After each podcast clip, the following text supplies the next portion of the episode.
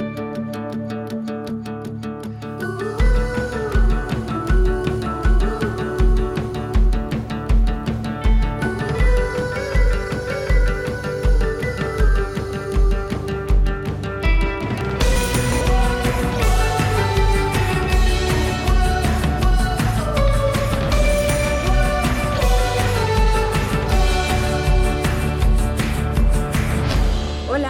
Muchas gracias por estar aquí para un episodio más de Paréntesis. Mi nombre es Luz Salgado, yo soy la creadora de este podcast, un espacio que utilizo para cuestionar y divagar sobre algunos temas alrededor de crecimiento personal y amor propio, donde te ofrezco mi perspectiva sobre las cosas basadas en mi experiencia. Yo no soy experta en los temas en los que hablo, pero sí soy muy preguntona, entonces me gusta venir a compartir lo que he descubierto a raíz de tener tantas preguntas, con la pequeña intención de dejarte una pizquita de curiosidad para que si algo de lo que yo hablo resuena contigo, tú también empieces a cuestionar más tus propias experiencias e historias. Así que bueno, pues espero que disfrutes mucho este episodio. El día de hoy vamos a hablar sobre la relación que tenemos con nuestro cuerpo. Este es un tema que desde hace años quiero traer al podcast, pero la verdad me quería esperar a, no sé, aprender un poco más de esta experiencia de relacionarme con mi cuerpo, no quería solamente traer una mm, situación más en la que batallo con mi cuerpo y no te dejo nada. A lo mejor te sientes en el mismo bar que yo y ya está, pero no te aporta nada más. ¿Qué hay detrás de esta batalla interna que tenemos diariamente con nuestros cuerpos? Porque hay días que de verdad nos cuesta demasiado existir en el cuerpo que nos tocó y qué podemos hacer al respecto para hacerlo un poquito más llevadero. Yo creo que todos los días todos los días, por lo menos en algún momento de mi día,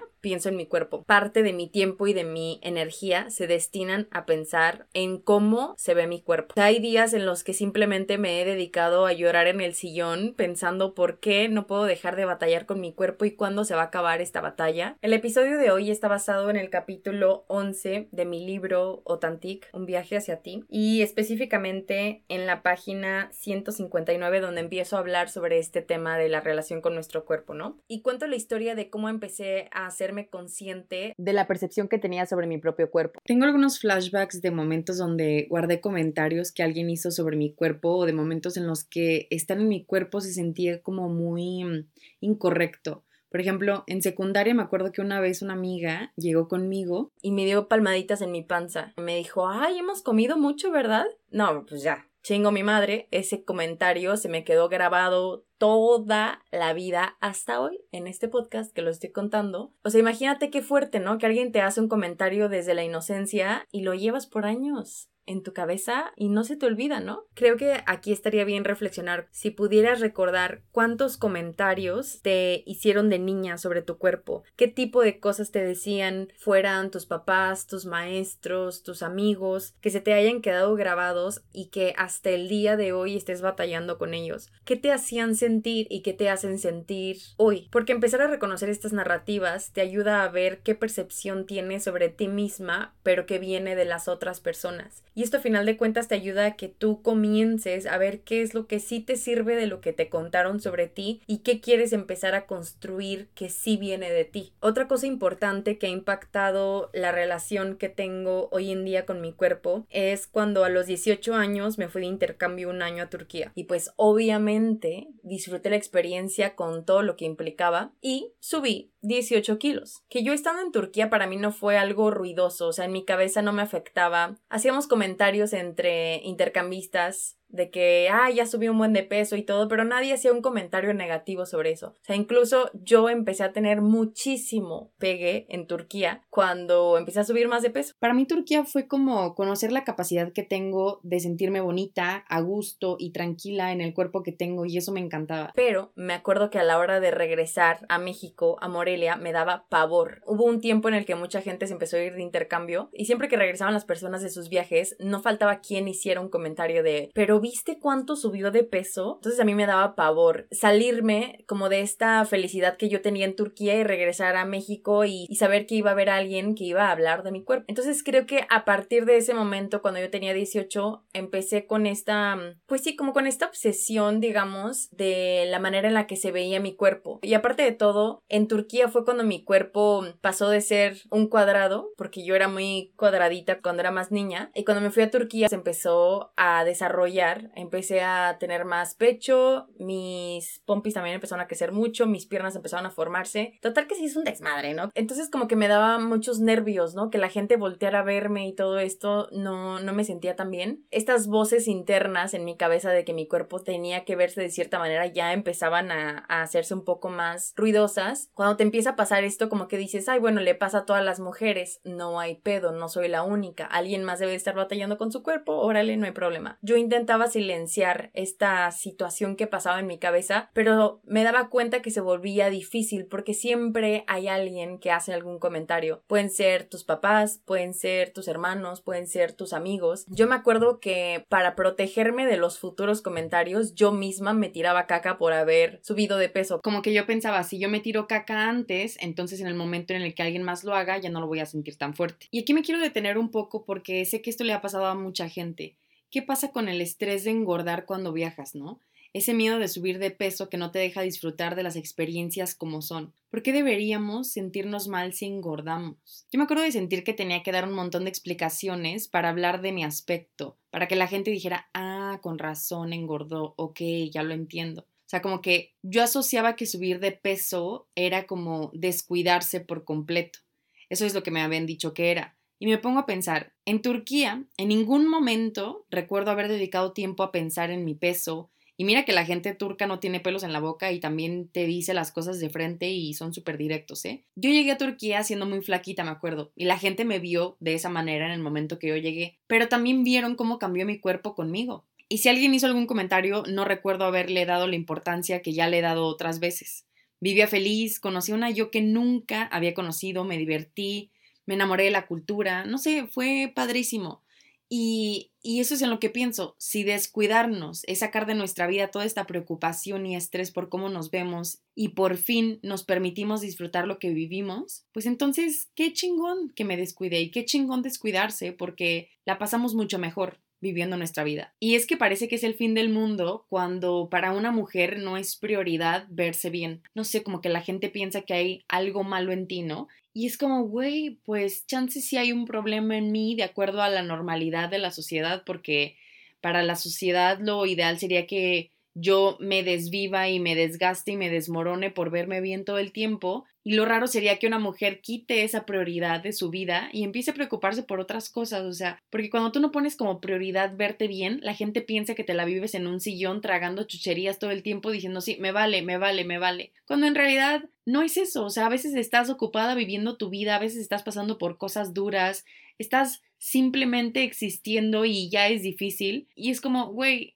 neta, lo último que me importa ahorita es cómo me veo o cómo piensas que me veo creo que sentirnos bien en nuestro cuerpo no quiere decir que nunca más lo vamos a consentir. Por ejemplo, piensa en un departamento, ¿no? En un depa que a lo mejor te entregan con cosas que no pediste, pero a final de cuentas, viéndolo todo completo, te agrada. No dices, lo quiero cambiar y quiero hacer esto, porque si ya te agrada a ti, entonces ya no buscas cambiarlo. Lo único que quieres es enaltecer eso que te agrada. Y aceptándolo de la manera en la que es, dices, estaría padre decorarlo, ¿no? Y lo quieres decorar porque obviamente que tú también le quieres poner de tu cosecha, cosas que expresen lo que tú eres, tu personalidad y todo. Y entonces de repente se te ocurre decir, ah, estaría padre ponerle unas velas y unos cuadros y unas pinturas por aquí y todo. Si te fijas la diferencia entre cambiar y enaltecer algo que ya te agrada. Creo que eso también está padre que pase con nosotras en nuestro cuerpo. No hacemos cosas para cambiar el cuerpo porque lo odiamos y decimos que qué horrible. Que bueno, eso ya será decisión de cada quien, pero creo que lo padre dentro de la experiencia de ser mujer y creo que es un paso enorme cuando pasamos a usar nuestro cuerpo como lienzo de decoración y de expresión de lo que somos y no como un objeto de exposición que tiene que estar todo el tiempo cumpliendo con ciertos estándares de calidad. Es aprender a decorar y enaltecer lo que ya nos agrada de nuestro cuerpo y simplemente sentirnos más cómodas en él. Y en esto pueden entrar los diferentes estilos de ropa, los tatuajes, los colores, todo esto, ¿no? Y es otra manera de cuidar de ti que a lo mejor se ve diferente de lo que la gente te dice que tiene que ser. El hecho de pensar que alguien se descuidó y como medio ofendernos por eso, son todas las creencias que cargamos todos por años y esta necesidad de quererle imponer un cuerpo o un aspecto perfecto a alguien que tal vez ni siquiera lo está considerando porque pues está viviendo su vida de otra manera. Es muy loco porque de verdad hay millones de razones por las cuales nuestro cuerpo va a cambiar todo el tiempo. Vamos a pasar por momentos duros, felices, más duros todavía. Tal vez seamos mamás o tal vez no. Cuando perdamos algo, cuando amemos, cuando nos relajemos, cuando disfrutemos mucho, el cuerpo cambia todo el tiempo. ¿Hasta cuándo nos vamos a privar de sentir todo lo que llega en nuestra vida por pensar en cómo nos vamos a ver mientras vivimos lo que vivimos? Es súper desgastante. Si pudiera regresar el tiempo y hablar con mi yo que acaba de regresar de Turquía, le diría, tú no le debes explicaciones a nadie de cómo o por qué cambió tu cuerpo. Fuiste muy feliz y puedes traer esa felicidad contigo a pesar de todo, esté quien esté y te digan lo que digan. Eso siempre va a ser importante, que tú estés bien. Lo que los demás perciban de tu cuerpo no es asunto tuyo, es pedo de ellos. Y me recordaría eso por el resto de mi vida. Entonces, por esa etapa, antes de los 20, el aspecto de mi cuerpo se volvió un tema muy importante para mí. Pues obviamente que empiezas a salir, a conocer gente, entonces empiezas a sentir que tienes que verte de cierta manera, ¿no? Porque claro que volteas a ver hacia los lados y ves que hay muchas niñas que se ven de cierta manera y te das cuenta que muchas niñas tienen pegue y otras no. En tu cabeza vas creando como esta narrativa de, ah, órale, para tener pegue como quiero, pues entonces me tengo que ver de esta manera, ¿no? Y empiezas a tener novio también y tu novio de repente hace comentarios como, ay, qué bonita te ves cuando te ves de esta manera y me gustan las niñas así, como que todos estos comentarios y que también tiene que ver mucho con el amor romántico, ¿no? Que dices, ah, pues si a mi novio le gusta de una manera, yo me voy a poner ese disfraz de mujer que él quiere y me la voy a aventar para hacerlo feliz y todo. Para eso también te recomiendo mis episodios 3 y 4 donde hablo sobre estas ideas que tenemos sobre el amor romántico y cómo nos relacionamos y todo, porque también impacta mucho en nuestra imagen corporal. Otra cosa es que cuando entré a universidad también empecé con estos retos quemagrasa, empecé a ir al gimnasio, empecé con las dietas y creo que nunca pregunté por qué. Es algo que hacía porque mucha gente que veía lo hacía y también porque internamente empecé a escuchar esta vocecita que me hacía sentir que debía verme mejor y que tenía que cambiar mi cuerpo este tipo de cosas las hacía muy en automático, nunca me preguntaba si realmente eran cosas que mi cuerpo necesitaba o que yo realmente quería. Todo esto que te estoy compartiendo es simplemente un contexto que a mí me ha llevado a querer pensar de una manera distinta y a querer aprender más. Porque imagínate todas las cosas que se pueden relacionar con esto que te estoy mencionando. O sea, yo estoy hablando de los problemas de la capita de arriba, de una situación enorme, o sea, de algo que lleva años existiendo y aquí te quiero dejar como las primeras preguntas, simplemente para que vayas cuestionándolas o para que se vayan quedando en tu cabeza y, y luego tú a tu manera las asimiles. Muchas de estas preguntas no tienen respuesta todavía, por lo menos no para mí, pero yo creo que no se trata de preguntar por la respuesta, sino porque las preguntas siempre nos van a llevar a querer aprender un poquito más o nos van a ir marcando el camino para crearnos nuevas preguntas. ¿Qué significa en realidad tener un buen cuerpo? Si tú le preguntas eso a alguien, la persona probablemente te va a describir como todas las cualidades físicas de un buen cuerpo. Y probablemente vas a escuchar cosas como algo que tenga que ver con tener mucha pompi, con tener muchas boobies, con un abdomen plano y seguramente lo van a relacionar con la salud y seguramente esa plática se va a transformar en tener que hacer ejercicio por salud y tener que comer bien por salud y seguramente esa misma plática va a llevar a darle un buen sustento a todo esto que existe de la cultura de la dieta y los retos y todo va a parecer que tiene sentido, ¿no? Una cosa lleva a la otra y por eso estamos como estamos y estamos bien. Pero si entonces estamos bien, ¿por qué hay tantas mujeres compartiendo su experiencia sobre lo mal que la pasan existiendo en sus cuerpos. ¿En qué momento la belleza se convirtió en lo más importante del mundo. Porque si el mundo está compuesto por dualidades, le hemos puesto un peso social a todo lo que entra en el estándar de lo bonito y lo que no es bonito es malo, no es visto y no es tomado en cuenta. No sé, me vuela la cabeza simplemente pensar en eso, que en qué momento la belleza se convirtió en lo más importante, en la cualidad más importante de una persona, de una cosa y, de todo. Hasta esta palabra, ¿no? Como lo feo. ¿Por qué lo feo tiene que ser malo? ¿Quién dijo que lo feo es malo? Simplemente son como ideas que le hemos atribuido a las cosas. ¿Y, quién dice que tiene que ser así? ¿Por qué no puede existir en el mundo lo bonito y también lo feo sin que una cosa sea buena y la otra sea mala? Estas son como que ideas que de repente me llegan y que digo, bueno, y, últimamente si esto no es bonito, ¿por qué es malo? O sea, ¿qué tiene de... ¿Cuál es el problema?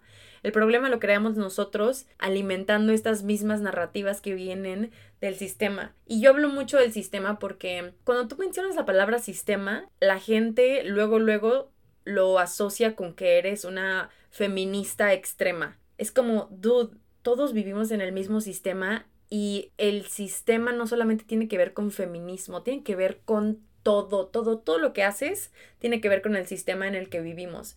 Y a ver, ¿qué entiendo yo por sistema? Pues el sistema es todo este conjunto de reglas que existen en una sociedad para que jale de cierta manera y simplemente para que funcione. Si es verdad que los sistemas han tenido que ser necesarios porque las sociedades necesitan cierto orden y, o sea, meterse en ese tema está muy cañón. O sea, en el mundo existe un sistema y en cada país también existen sistemas pequeños de acuerdo a cada cultura. Hay países que han moldeado o transformado sus sistemas porque se han dado cuenta que limitan a algunas minorías o que no están beneficiando a todo el mundo o que no están creciendo a la par que el mundo entero está creciendo. Hay países que no han cuestionado el sistema que tienen y dicen, Meh, no hay pedo. Si las mujeres están viendo afectadas y las están violando y las están matando, pues no hay problema. Si en otro país están golpeando a los gays porque simplemente quieren ser gays, pues tampoco hay problema. Si en otro país los negros tienen menos beneficios que los blancos, pues no hay pedo. Entonces hay muchos países que han dicho, mira, ¿sabes qué? Hay un aparente orden aquí, entonces ¿para qué moverle a las cosas? Mejor para que no se arme ninguna revolución ni nada, mejor que se quede tal y cual. Pero hoy en día mucha gente se está dando cuenta que ciertos sistemas ya no están sirviendo como antes. Y creo que eso está padrísimo porque mucha gente como que se está despertando y, y, se ha dado cuenta que no se han visto beneficiados por, por ese sistema, que ese sistema ya no está beneficiando a la mayoría. Entonces dentro de este sistema hay una mujer ideal, hay un hombre ideal, hay una educación ideal, la religión, Dentro del sistema se dan estas ideas de cómo debe verse el amor, que tiene que ser entre hombre y mujer nada más, cómo debe verse la sexualidad o si no debe verse para nada. Por eso se me hace como muy curioso cuando comparamos una imagen ideal de algo con nuestra realidad y entramos en crisis. O sea, esa crisis es lo que nos está diciendo que el sistema no le funciona a todos y que hay cosas que tienen que cambiar. Por eso hago tanto hincapié en cuestionar todo, porque si tú cuestionas te empiezas a dar cuenta de que realmente no significa que no seas bueno para algo o que le estás cagando o que tú por el simple hecho de ser como eres estás mal. Muchas veces es simplemente salirte de estas ideas y empezar a voltear a ver otras que sí te sirvan. Hoy en día todo lo que asociamos con normal pues está anclado a todas estas reglas que existen. Y está muy cañón cuando realmente te pones a pensar en tu existencia, dices, güey, o sea, a mí me ha pasado, me pongo a pensar y digo, güey, ¿por qué? O sea, ya fuera de pedo, Dios, universo, ¿por qué? ¿Por qué batallo tanto con mi cuerpo? O sea, ¿cuál es el, cuál es el punto de esta de este problema existencial que de repente me atormenta un día en la semana o varios días o toda mi semana y me hace sentir que soy un ser diminuto, insignificante y que no valgo nada. O sea, ¿por qué? ¿Por qué pasa esto, no? Y el hecho de escarbarle a eso me ha topado con este mundo de información. Escarbarle a esto te hace querer saber más. Y entonces llegas a tus propias razones de acuerdo a tu experiencia y dices, ah, entonces chance, veo que a, mi mamá y a mi hermana y a mis amigas les pasa esto igual que a mí y a lo mejor y debe de ser por esto y, empiezas a juntar una cosa con la otra y parece que todo va cobrando sentido y, y esto se me hace muy padre. El sistema en el que crecimos y por lo menos la educación que se nos dio a nosotras mujeres tomó en cuenta todos los requisitos que de acuerdo a este sistema debemos tener por el hecho de ser mujeres. Y esa mujer ideal debe tener cierto cuerpo, debe actuar de cierta manera, debe depilarse todo el tiempo, no tiene que ser vulgar, todo este tipo de cosas. Y entonces si tú te pones a pensar en todas estas bases que existen como reglas, pues tiene total lógica que en el momento en el que tú volteas a ver tu cuerpo y dices, inga, toma, pues se me está saliendo la lonjita y veo que me sale pelo en la axila y veo que tengo pelo en las piernas y veo que tengo mal aliento o que tengo granitos o que mi cabello se ve de cierta manera o que mi cuerpo es de un tamaño distinto al que dicen que es bueno y bonito, pues obviamente que en el momento en el que te ves en un espejo vas a entrar en crisis, entras en crisis porque dices, Güey. Porque ya no te estás viendo a ti, estás viendo lo lejos que estás de este estándar de belleza y está muy cañón. Por eso digo, el hecho de que tú tengas esta batalla diaria no es una cosa tuya, no es tu culpa, no es que tú tengas un problema, no es que no estés haciendo algo bien, es que vives en una sociedad que tiene ciertas reglas y es difícil escuchar tu propia voz cuando no te han enseñado a confiar en ella. Esta idea de querer tener un cuerpo que socialmente es aceptado y que es bonito, tiene que ver con querer tener acceso a un privilegio. Como que tenemos muy internalizados estos mensajes y creemos que tener un buen cuerpo nos puede llevar a ser exitosas, a ser vistas, a ser reconocidas y sobre todo a ser amadas. Y está muy cabrón que desde muy chiquitas este es el mensaje que entendimos, que teníamos que aspirar a tener un buen cuerpo porque eso era la llave a todo esto que menciono. O sea, si yo por mucho tiempo te estoy hablando de las mujeres mostrándote solamente una imagen, tu cabeza va a entender que ese es el único modelo de mujer que existe o que debería de existir. Y todo lo que no se parezca a esa imagen que te han enseñado, la vas a cancelar o vas a decir, ah, no, eso no está bien, o porque ella es diferente de esta imagen que me enseñaron. Nos han traído una imagen que ha sido alimentada en todo, en las novelas, en las películas, en las conversaciones que tenemos en el día a día, en el consumismo, en la política, en el capitalismo, en todo lo que se te ocurra, esa imagen ha sido alimentada. Cuando estamos chiquitas, nos encanta nuestro cuerpo. Es que ni siquiera es un tema el cuerpo, ¿sabes? Lo vemos como algo que nos ayuda a divertirnos, que nos ayuda a ser creativas y de repente esas ideas se rompen y entonces empezamos a voltear a ver esas partes que no nos agradan tanto porque nos venden esta idea de que sí hay un cuerpo que es mejor que los otros y quien no lo tenga es la que se friega. Y entonces claro que va a surgir la competencia, ¿no? Porque entonces yo volteo a ver a mi amiga que si tiene el cuerpo que todo mundo dice que es el correcto y eso me va a despertar ciertas emociones y voy a decir, ay, porque ella sí, porque ella no, entonces ya no quiero que sea mi amiga, porque entonces ella debe de estar bien y yo estoy mal. Y cada vez me hace más sentido entender que tenemos que reprogramar nuestra cabeza, que nos educaron de una cierta manera que hoy en día ya no está funcionando. ¿Por qué?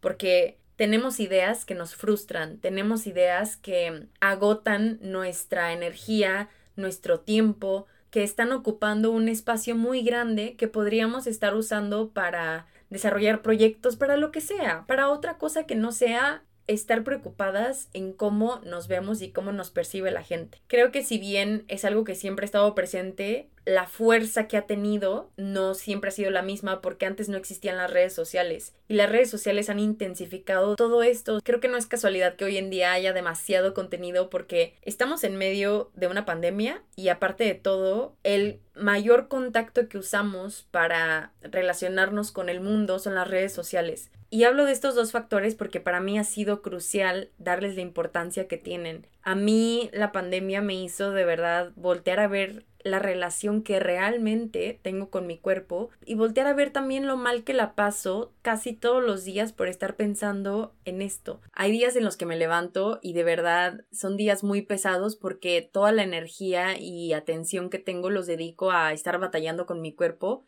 y a estar pensando que debería de ser diferente o por qué no tiene tal o por qué es de cierta manera, ¿no? Y me pongo muy triste y me molesta mucho porque me digo a mí misma, güey, eres una persona inteligente, eres una persona que ha leído mucho sobre este tema, que ha escuchado muchos podcasts, que ha hablado mucho sobre esto y sigues sintiéndote mal por esto, sigues sintiendo que tu cuerpo no es suficiente o que debería de cambiar o que debería de verse diferente y lo he reflexionado demasiado y llegué a una idea que quiero desarrollar aquí en este episodio y que tal vez muchas de ustedes no van a compartir, pero que voy a tratar de explicar por qué pienso de esa manera. Yo creo que a diferencia de este discurso que se ve en redes sociales de ya me amo por completo y el día que decidí amarme y no sé, he escuchado muchos, muchos episodios y videos y he visto muchos posts que por supuesto que entiendo que lo hacen con la mejor intención del mundo y comparten desde su propia experiencia.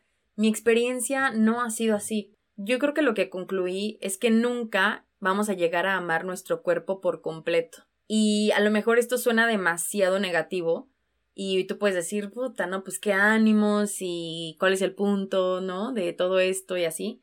Pero, ¿sabes por qué?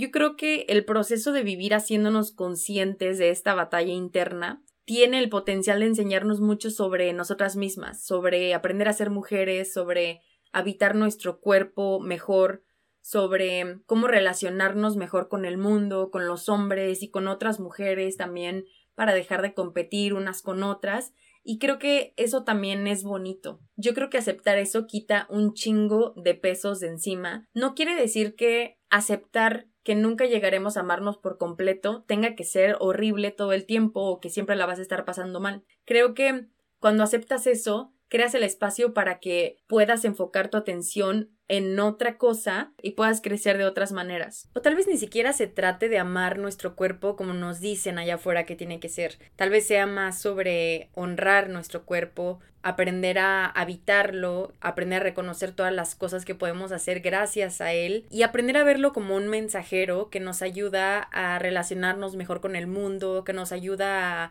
conectar con nuestra intuición y a conectar con todas las cosas que internamente queremos hacer realmente. Creo que nuestro cuerpo es el puente entre lo que vemos y lo que no vemos y también está muy padre como verlo de esa manera en lugar de verlo como un objeto. Muchas veces me he llegado a cuestionar como si amo mi cuerpo, entonces quiere decir que tengo que subir fotos de él en bikini y poner un texto súper bonito de todo lo que agradezco y, y, todo lo que he pasado y que ahora ya no es y así. Y me, y me causa frustración porque digo, fuck, a mí no me gusta, como no, no me siento cómoda. ¿Y quién dice que lo tienes que hacer, no? O sea, hay muchas maneras de demostrarnos ese amor también. Y no necesariamente tiene que ser como amando nuestra apariencia. Por eso creo que es súper importante redefinir qué es el amor para nosotros en todos los aspectos a veces amar tu cuerpo es ponerle ropa en la que se sienta cómodo, en lugar de forzarlo a que se ponga algo que lo hace sentir apretado, incómodo y forzado. A veces amar tu cuerpo es llenarlo de tatuajes porque puede ser como un medio de expresión de tu personalidad. A veces amar tu cuerpo es dejarlo que descanse en lugar de imponerle el movimiento y todo este tipo de cosas. amar tu cuerpo puede verse de maneras diferentes y esas maneras diferentes las puedes descubrir tú. Me acuerdo del episodio que salió el domingo pasado, creo, de Euforia, donde está Kat luchando con esta idea de tener que amar la apariencia de su cuerpo a fuerzas y las niñas alrededor de ella gritándole, ámate, ámate, ámate, que no sé qué. Porque es lo que está en tendencia y lo que aparentemente todas están haciendo. Y Kat dice, pero güey, odio mi cuerpo, o sea, no lo puedo amar, no sé cómo hacerle. Súper frustrada y me encanta cómo ella plasma en esta escena esa frustración y esa desesperación, porque les dice de que, güey, me choca, o sea, odio la apariencia de mi cuerpo, ¿por qué me quieren obligar a amarlo? Y justamente a eso me refiero. Siento que hoy en día nos está haciendo muchísimo más daño forzarnos a amarnos, porque de verdad hay días que cuesta mucho y no es algo raro o malo, simplemente es algo que pasa porque no estamos destinadas a vivir siendo víctimas de la imagen de nuestro cuerpo, o sea, ¿por qué hay tanto contenido de cómo amarnos a nosotras mismas? ¿Por qué hay tanta gente haciendo activismo con el cuerpo? ¿Por qué hay tanta gente haciendo discursos, conferencias? ¿Por qué hay cursos sobre esto? ¿Hay libros? ¿Por qué todas las mujeres, aun si su libro no se trata sobre esto, hablan sobre esto indirectamente en sus experiencias, porque es un tema que siempre ha estado ahí, es algo con lo que hemos crecido. Y digo que este tema es extenso porque el hecho de que batallemos individualmente con nuestro cuerpo es así la puntita del iceberg que más abajo tiene una historia de décadas, de años, o sea, que tiene que ver con el sistema en el que vivimos, que tiene que ver con el capitalismo, con política, tiene que ver con todo, con todo, ¿no? Y tratar de hablar de este tema mencionando todo esto sería un episodio enorme. Entonces quiero mencionar como los puntos más relevantes para mí desde mi perspectiva. Creo que hemos crecido en un mundo que nos ha dado una educación muy específica sobre la imagen corporal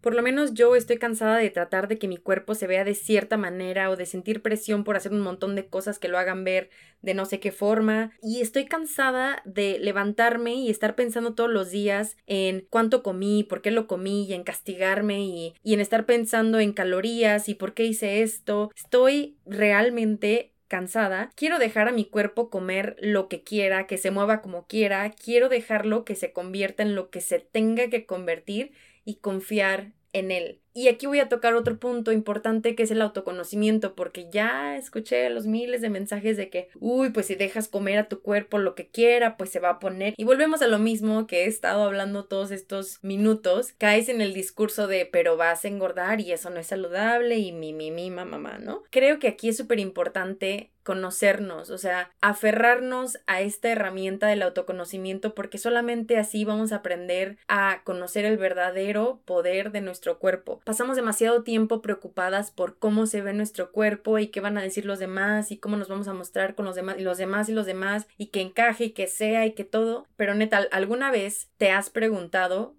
realmente qué necesita tu cuerpo, qué de lo que te dicen y tú crees que es saludable realmente a tu cuerpo le hace bien. ¿Y alguna vez te has preguntado por qué haces todo lo que dices que haces por salud? Porque muchas veces, o por lo menos yo, aquí te hablo de mi experiencia, yo me he dado cuenta que muchas veces el hacer ejercicio, el comer de cierta manera, el comprar ciertas cosas, las he hecho porque a mi novio le van a gustar o porque crecí con estas ideas que a veces mi mamá me transmitió o mi papá o porque vi que mis amigas lo hacían y en el momento en el que yo me senté a preguntarme así, honestamente, ¿tú realmente quieres hacer esto y me di cuenta que me causaba frustración y que me hacía pasarla mal y todo, dije, güey, no, no, estoy cansada, estoy cansada de vivir en la cultura de la dieta y trato de alejarme lo más que se pueda de todo esto porque me detona muchas cosas y a lo mejor habrá gente que te diga, uy, qué débil y qué sensible y qué no sé qué. Es como, güey, no tienes ni la menor idea de todo el proceso interno que yo he hecho para llegar a este punto en el que simplemente quiero ignorar todas estas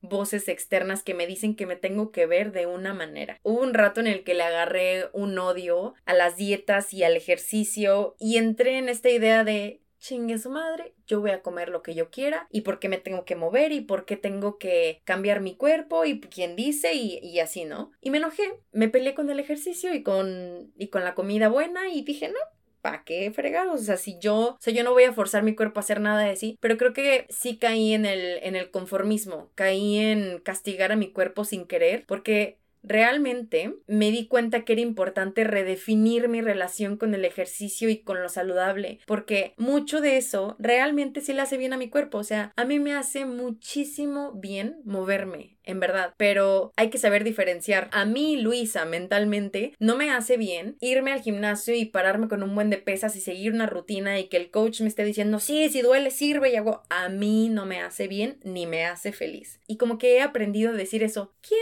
chingados dice que yo tengo que estar sufriendo por hacer ejercicio y por qué no lo puedo hacer algo más disfrutable? Y entonces, a raíz de eso, he empezado a correr, a saltar cuerda o a hacer spinning porque yo quiero, porque mi objetivo ya no es verme bien. Mi objetivo es darle estímulos a mi cabeza para que esté bien, para que tenga la fuerza de enfocarse en todas las cosas padres que tiene en su vida, para estar feliz porque estoy aquí, porque estoy en otro país, porque tengo una relación bonita y porque a mí me estresa, porque a mí me pone de mal humor estar en el espejo haciendo pesas y viendo si se me está marcando el músculo de no sé qué y todo. Regreso a las mismas narrativas que me hacen daño. Verme en el espejo y ver lo lejos que estoy de una imagen que se supone que es perfecta. Y aquí también otra cosa que a mí me ha servido mucho y que me gustaría que consideraras si crees que es necesario, es esta cuestión del ejercicio. Si muy internamente lo sientes como una obligación, o sea, como que algo te está obligando o te está haciendo sentir que necesitas hacer ejercicio, piénsalo dos veces porque entonces ahí hay cosas que necesitas checar porque a la larga eso te va a traer mucho, mucho estrés, vas a desgastarte muchísimo y el chiste es que hagas las paces con el ejercicio, o sea, que sea algo que tú quieres hacer porque tú quieres, porque ya viste los beneficios, porque te hace bien a tu salud mental y que los días que no vayas no te castigues ni sientas esa pesadez, ni digas, ay, es que porque no fui, no manches, soy una tal, tal, tal, tal. Es una batalla de todos los días que hay días que cuesta más y hay días que cuesta menos, pero el punto es darnos cuenta de que es importante que pasemos por eso, que es importante que nos reeduquemos, porque si no las únicas que vamos a sufrir las consecuencias vamos a ser nosotras. Que he visto por conocerme en la rutina que me hace bien levantarme temprano, aunque en ese momento me cueste mucho levantarme, me hace bien realmente levantarme temprano y bajar y moverme aunque sea 20 minutos, media hora, ya no trato de imponerme como van a ser dos horas y vas a estar sudando y vas a levantar pesas. Me digo, vas a bajar a hacer ejercicio y lo que sea que salga está perfectamente porque tú ya cumpliste con el hecho de bajar por tu bien, por salud mental. De ahí en fuera, lo que venga está perfecto, pero no espero nada de ti. Y eso ha hecho que me cobre menos y que disfrute más el hecho de mover mi cuerpo. Escojo playlists que de verdad, puta, me llenan de energía cuando me muevo y, y, en ese momento en el que hago ejercicio siento como una conexión y sintonía entre mi cuerpo y mi humor y digo, güey, qué puta felicidad y, y agradezco demasiado el cuerpo que tengo que me permite moverme y brincar y lo que sea. Y todo ha venido de esta práctica, de ver cómo puedo hacerme la existencia mejor, ¿no? Me pregunto mucho, ¿cómo me puedo hacer esta situación menos difícil. Tengo una playlist que se cagan, es la mejor playlist del mundo para hacer ejercicio. Se las voy a compartir en stories porque de verdad es tanta la alegría que me trae esa playlist que se me hace muy egoísta no compartirla, de verdad. Entonces hay una serie de cosas y una serie de límites que yo he tenido que poner y hacer para que mi salud mental sea lo primero de todo. Estoy en un punto en el que si algo me hace mal, de lo que me dicen que es saludable o aceptable o lo que sea, o que tiene que ver con amor propio, automáticamente digo, Nel, güey. Si a mí no me hace bien, entonces quiere decir que a mí no me funciona. Y por esto creo que es súper importante el autoconocimiento, porque si tú no te conoces, va a ser increíblemente fácil que cualquier güey o cualquier morra, cualquier persona en el mundo, hasta tus papás, hasta tu novio, hasta quien sea, te digan lo que te hace bien a ti y lo que te conviene por tu cuerpo de acuerdo a, su, a sus propias ideas. Y eso no es chido, porque eventualmente te vas a desgastar y te vas a topar con la frustración y con el estrés y con la tristeza y con otros problemas que para qué los necesitas. Esto del autoconocimiento no es una moda, no es un reto de 30 días, no es algo que, que de la nada hay gente que lo está haciendo y son los más no sé qué, los espirituales o los hippies, no, no. el autoconocimiento es algo que haces por tu bien, porque nadie va a venir a resolverte la vida y nadie te va a venir a decir, oye, lo que te conviene y lo que estás haciendo mal es esto. La única persona que te puede conocer mejor que nadie eres tú. Hablo del autoconocimiento porque, por ejemplo, a mí no, te digo que yo caí en esta etapa del conformismo y de decir, ah, pues como lo que quiera y chingue su madre y tal, no sé qué. He tenido que aprender que realmente, aunque a mí me encantaría comerme toda la garnacha del mundo, mi cuerpo reacciona también. Y he tenido problemas de circulación, y he tenido problemas en la piel, y he tenido problemas que me han dicho, hey, hey, bájale a tu desmadre, hay que redefinir lo que realmente nos hace bien de verdad. Y entonces, gracias a eso, o sea, gracias a, a, que mi cuerpo me ha hablado y me ha dicho, mamacita, no corazón, no te hace bien estar comiendo garnacha y fumando todo el tiempo y estando de peda todo el rato y no comerte nada verde, ¿sabes? Por esto he entendido ok, tengo que comer ciertos alimentos porque realmente a mí, Luisa, me hacen bien. Por esto he tenido que aprender a quitarme estas ideas de que ciertos alimentos son buenos y ciertos alimentos son malos. Cualquier persona que te diga que los alimentos son buenos o malos y que te haga creer que consumir algo te va a dar valor o menos valor, es alguien que simplemente está participando en alimentar estas mismas ideas del sistema y tú estás cayendo. Y si tú no usas el poder que tienes, que es cuestionar lo que la gente te dice, te vas a perder a ti mismo eventualmente. Entonces, por problemas que yo he tenido con mi cuerpo en cuestión de salud real, o sea, que he visto que me ha afectado y que me ha hecho ver, ok, tengo que cuidarme porque si no, está cañón. Y porque también he visto que hay ciertos alimentos que me hacen sentir bajoneada y que no me dan energía. Ha sido una serie de cosas que yo he tenido que darme cuenta y que me ha hecho bien cuestionar. No todo lo que la gente te dice que es saludable es saludable para ti. Lo importante es que tú, a tu manera, aprendas a relacionarte con la comida de una manera distinta, que no sea excesiva. Es que nada en exceso es bueno. ¿Para qué le jugamos si en realidad nada en exceso es bueno? Y cuando te digo que tú te hagas cargo de tu autoconocimiento, también hablo de saber pedir ayuda cuando te quieres informar sobre algo que sabes que no te está saliendo tan bien porque no tienes tanta información. Si quieres aprender más sobre tu cuerpo, estás confundida sobre algo, háblalo con alguien que sí sepa, pero alguien especialista, o sea, alguien de verdad, de verdad que tenga estudios y te pueda echar la mano con cómo funciona tu cuerpo para saber qué sí necesitas. Y que sea una persona que no te diga, oye, la dieta de 30 días te va a funcionar para... O sea, en el momento en el que alguien te empieza a hablar de salud y usa frases como esto te va a marcar o te va a servir para bajar,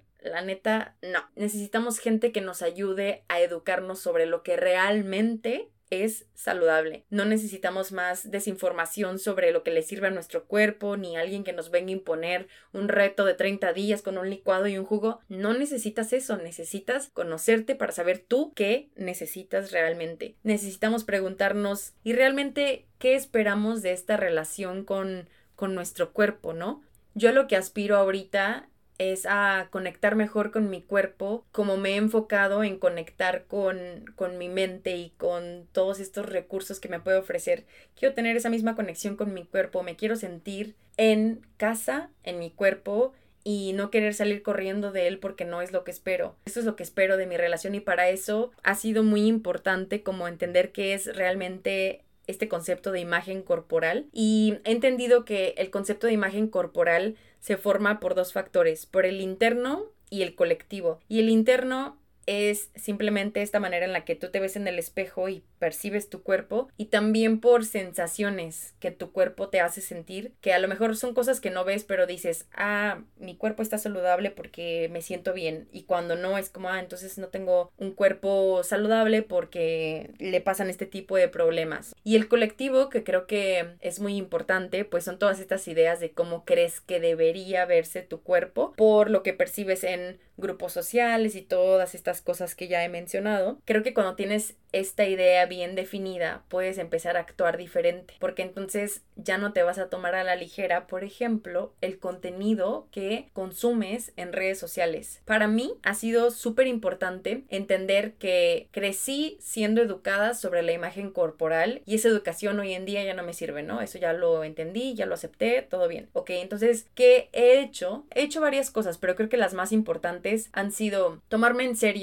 el contenido que consumo en Instagram. He dejado de seguir a mucha gente porque simplemente mm, las ideas que transmiten no se alinean con lo que yo quiero seguir aprendiendo y seguir alimentando. La otra es que me doy cuenta que esta situación que tenemos con nuestro cuerpo es una obsesión que hemos alimentado y alimentado y alimentado por darle tanta atención. Entonces me pregunto, ¿qué pasaría si esa atención la desviamos un poquito para otras cosas y dejamos que este tema del cuerpo pierda un poco más de peso y que no sea todo lo que hablamos en nuestra vida. Y para eso que he hecho, pues he dejado de comentar de los cuerpos de otra persona o trato de no hablar de los cuerpos de alguien más. Trato de no hacer estos cumplidos que según son buenos pero en realidad no son. De, ay, ya bajaste de peso y mira qué bien te ves. He tratado de evitarlos porque entiendo de dónde vienen. Trato de evitar hacer estos comentarios de, ay, viste que engordó y lo que... Y ay, ya se ve como que más llenita, ¿no? Hasta estos que parecen según inocentes pero que no lo son, trato de evitarlos. He tratado de que deje de ser un tema en mi vida. Y eso me ha ayudado a que de alguna manera le quite un poco de atención a esta batalla diaria que tengo y,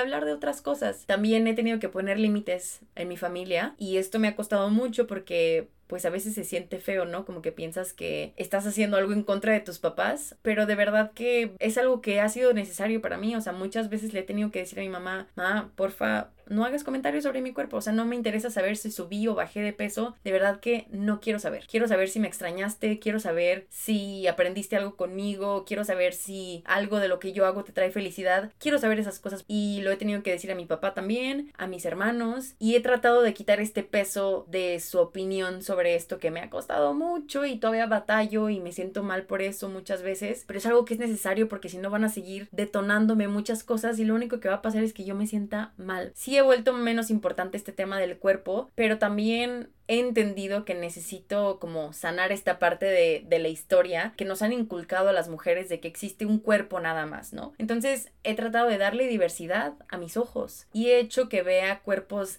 grandes, cuerpos menores, cuerpos negros, cuerpos muy blanquitos, cuerpos morenos, cuerpos de todos los tipos, cuerpos con cicatrices, con tatuajes, sin tatuajes, de todo. Como si mi mente fuera un niño chiquito que necesita entender de nuevo que todo eso está bien y que todo es aceptable. Y para ayudarle a quitar estos juicios de que esto está bien, esto está mal, esto es bonito, esto no, esto vale y esto no. Simplemente para ayudarme a, a limpiar estas ideas que tengo. Está muy cañón porque cuando empiezas a, ver todas estas cosas, pues te das cuenta que todos tenemos gordofobia internalizada. A lo mejor decimos, no, yo no soy gordofóbico ni nada porque yo no le hago daño a nadie. Todo bien, pero si tienes este miedo a engordar, o sea, te da pánico y te encuentras siguiendo esta disciplina como si fuera realmente una regla que que no puedes romper, tienes miedo a engordar y a perder privilegios porque asocias privilegios con un cierto tipo de cuerpo y está cañón. Si te fijas, hablé de muchísimas cosas que parecen complejas y difíciles y todo, y por eso regreso a esta posible opinión no popular. Tal vez nunca vamos a llegar a amarnos por completo y está bien. Y qué alivio tener que dejar de luchar con este amor impuesto que todo mundo nos dice que tenemos que tener hoy en día. Una vez escuché en un podcast de otro tema que decía que con la naturaleza podemos aprender mucho. Cuando tú ves un paisaje, por supuesto que hay cosas que no te gustan de él, y ya está, no haces nada al respecto. No enfocas toda tu atención en, en él o en cambiarlo o en hacer que sea diferente. Ves al paisaje por lo que es, como un todo. Sus imperfecciones no son un tema y si lo son, como que automáticamente las aceptas con el paisaje a pesar de que no te encanten. Y creo que así podría ser con nuestro cuerpo. Hay cosas que no nos gustan y en realidad no tiene absolutamente nada de malo. Lo que pasa es que lo hemos vuelto muy, muy importante y en realidad es parte de lo que somos. Nuestras imperfecciones nos hacen ser lo que somos, diferentes. Creo que algo que he aprendido es que puede ser muy padre aprender a ser mujer mientras desaprendes qué es ser mujer en el sistema en el que crecimos. Cuando le quitamos la atención a todo lo que no nos gusta, podemos darle atención a lo que realmente lo necesita, enfocarnos en trabajar en lo que somos y queremos ser, en desaprender cosas y creo que eso vuelve bajita esa voz que nos lleva a odiarnos, a rechazarnos y a compararnos. Si bien es una voz que no se va a ir, mientras trabajemos más en otras cosas, más herramientas vamos a tener para responder mejor a eso. Vale la pena trabajar activamente todos los días para cada vez más volver menos ruidosa esta obsesión que tenemos y que nos aleja realmente de ser auténticas. Todas las vergüenzas que tenemos con nuestro cuerpo nos ponen el pie enormemente cuando queremos dar el paso a, a volvernos más nosotras y a ser más como queremos ser y dejar atrás estas máscaras que nos han dicho que tenemos que ser y que tenemos que encasillarnos. Esa es más la intención con la que hago todo esto. Quiero ser cada día más auténtica y honrarme más todo lo que soy y estar más presente en mí, bien parada en mis raíces y para eso me he dado cuenta que tengo que trabajar esto porque nadie más lo va a hacer por mí. Entonces, de verdad espero que algo de esto te sirva hoy, que si te gustaría que profundice más en algo de lo que mencioné en este episodio, por favor escríbeme, escríbeme sobre tus experiencias, sobre tus propias batallas, sobre tu opinión, sobre cosas que hayan resonado contigo o no. También de eso aprendo un montón. Escríbeme lo que tú quieras, me va a encantar leerte en palabras sueltas guion bajo. Y pues bueno, eso sería todo para este episodio de hoy que estuvo muy intenso para mí, de verdad, porque, porque me clavo, me clavo con estos asuntos. Así que pues te agradezco un montón que me hayas escuchado, que te tomes el tiempo de compartir, de consumir mi contenido y todo. De verdad te agradezco un montón. Y pues te espero el próximo martes para un nuevo episodio de paréntesis. Y pues nada, te mando un abrazo. Adiós.